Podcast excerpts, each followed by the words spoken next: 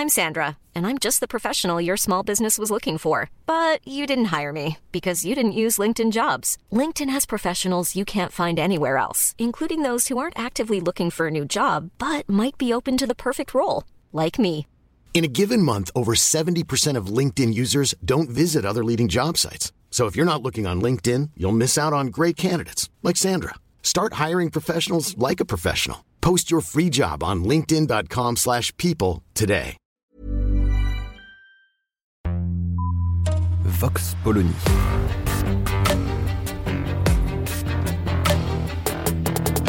L'actualité vue par la directrice du magazine Marianne, Natacha Polony.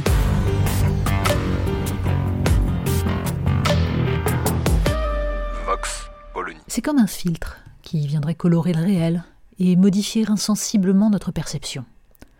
Tout y semble soumis, les signes, les discours, les images. Partout, des croix gammées, des nazis. Partout des références aux heures les plus sombres, jusqu'à ce nom, comme un coup près, Hitler. Il y a bien sûr ces croix gammées un peu partout, sur les murs, formées à la va-vite et la plupart du temps à l'envers comme une preuve de l'analphabétisme graphique de leurs auteurs. On ne dira jamais assez combien l'invention de la bombe de peinture, hein, que les rares véritables street artistes nous pardonnent ce blasphème, fut un fléau pour l'humanité. Il y a ces décérébrés, braillant dans un métro, niquent les juifs et niquent leur mère, on est nazi, on est fier. On mesure à leur rire bête à quel point l'antisémitisme, celui qui unit Israël et les juifs, quels qu'ils soient, d'où qu'ils viennent, dans un même tout honni, est dans certains milieux comme un air qu'on respire. L'historien Georges Bensoussan, pour avoir pointé cette culture dans certaines familles musulmanes, se retrouva au tribunal.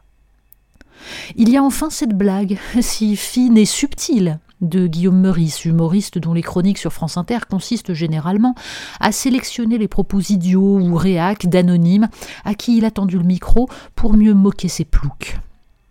Guillaume Meurice, donc, rappelé à l'ordre par sa direction pour avoir traité Benjamin Netanyahou de Hitler sans prépuce.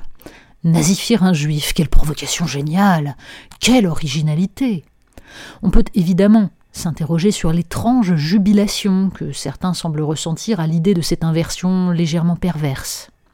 Mais le problème n'est finalement pas là. La saillie de Guillaume Meurice ne méritait certainement pas un branle-bas de combat, encore moins les hurlements de ceux qui ont à grands cris demandé sa tête. Guillaume Meurice a le droit d'être un humoriste médiocre, usant de ressorts éculés pour traquer une extrême droite qui regroupe à peu près quiconque ne pense pas comme lui.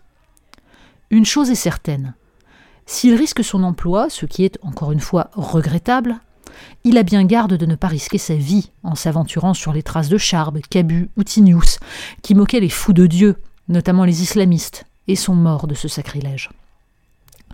Le plus intéressant dans cette histoire est finalement l'inculture et la paresse que reflète la référence obsessionnelle à Hitler. Benjamin Netanyahou est un méchant? Le plus grand des méchants, c'est Hitler. Donc, je compare Benjamin Netanyahou à Hitler comme s'il n'existait aucune autre manière de condamner l'insupportable politique d'Israël à Gaza et en Cisjordanie, comme si nos cerveaux atrophiés n'avaient plus d'autre mode de pensée que cette réduction ad Hitlerum qui permettent opportunément de se sentir du bon côté de l'histoire.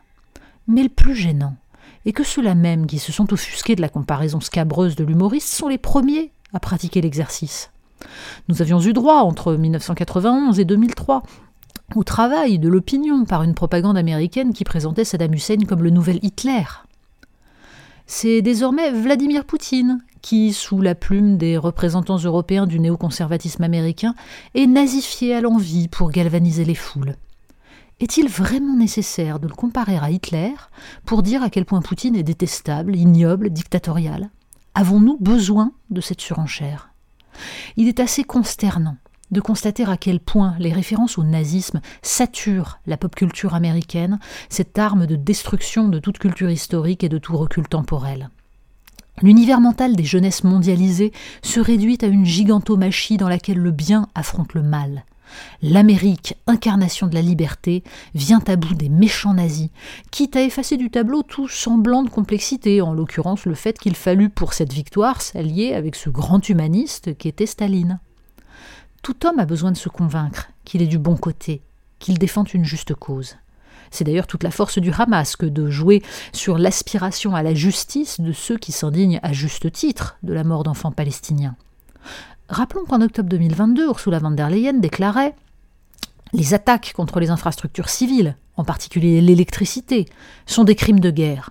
Priver des hommes, des femmes et des enfants d'eau, d'électricité et de chauffage à l'approche de l'hiver, ce sont des actes de pure terreur.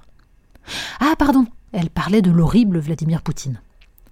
La réduction ad hitlerum généralisée n'est qu'une des dimensions de la destruction de toute rationalité au profit de l'embrigadement. Mais elle a l'avantage d'être confortable pour qui la pratique. Non seulement elle justifie la haine, mais elle flatte l'ego. En France, le sport se pratique d'autant plus volontiers que Vichy n'est pas digéré. Entre les gauchistes en guerre contre le fascisme imaginaire et les atlantistes de plateau qui résument le monde à une lutte entre les démocraties et les autocraties, chacun rejoue obsessionnellement la Seconde Guerre mondiale pour s'attirer un peu de la gloire des véritables résistants. Peindre le monde en noir et blanc, et s'étonner que d'autres le fassent au point de justifier un pogrom. Pendant ce temps, des êtres humains meurent, et le monde marche vers le chaos. Vox Polony. Retrouvez tous les podcasts de Marianne sur les plateformes de streaming. Et puis les analyses, articles et entretiens de la rédaction sur marianne.net. Et surtout, n'hésitez pas à noter cet épisode et à nous laisser vos commentaires.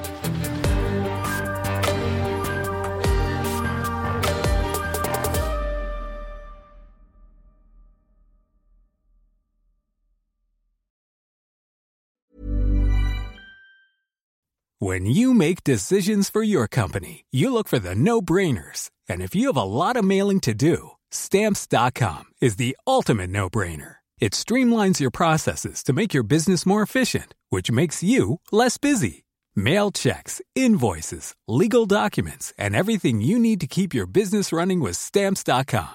Seamlessly connect with every major marketplace and shopping cart. Schedule package pickups and see your cheapest and fastest shipping options from different carriers. With rates up to 89% off USPS and UPS rates. And with the Stamps.com mobile app, you can take care of mailing and shipping wherever you are. Make the same no-brainer decision as over 1 million other businesses with Stamps.com. Sign up with Code PROGRAM for a four-week trial, plus free postage and a free digital scale. No long-term commitments or contracts.